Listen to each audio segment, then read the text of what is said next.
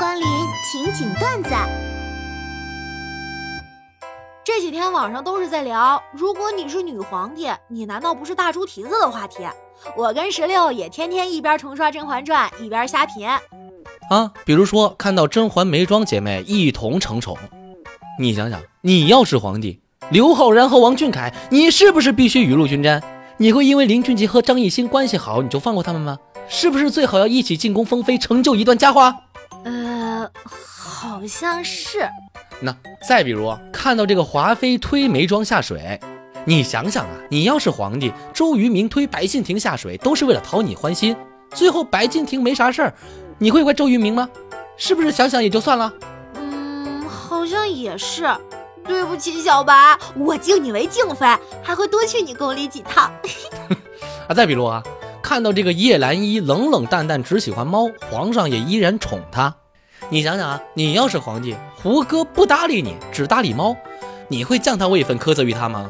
那当然是他爱干啥干啥呀，我给他买一紫禁城的猫。还有看到纯儿小小年纪就成了妃子，你想想，十四岁的吴磊送进宫，你要不要？那那那当然是得留下了。看你的要死的样，哎，再看到这个瑞妃、齐妃年纪很大还留在宫中生活优渥。你想想，如果陈冠希伺候了你一辈子，现在老了像赵本山了，你会赶他出宫吗？朕岂是那无情之人，是不是？啊，现在你说说，你是不是大猪蹄子？你这什么提不提的？扶朕上马，朕这就去一统四海八荒。哎，当你犹豫一句话到底该不该说，那说明这句话本身就已经不妥。说出来只会触及对方的痛点，或令对方难堪。这时候该怎么办呢？哼 哼说出来，一定要说出来，膈应死他！哈哈哈哈哈！你大爷！十六，你吓死我了！再这么一惊一乍的，你不用成为锦鲤了，我们直接开启隐藏菜单。好，好，好，好，下次不会了。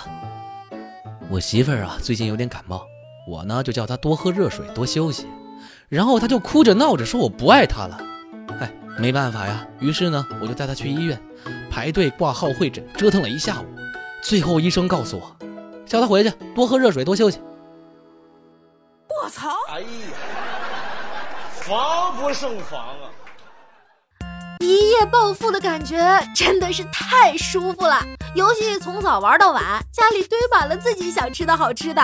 自己喜欢的人每天晚上都把自己弄得乱七八糟的，唯一有一点不好的就是，每次醒来都要擦口水。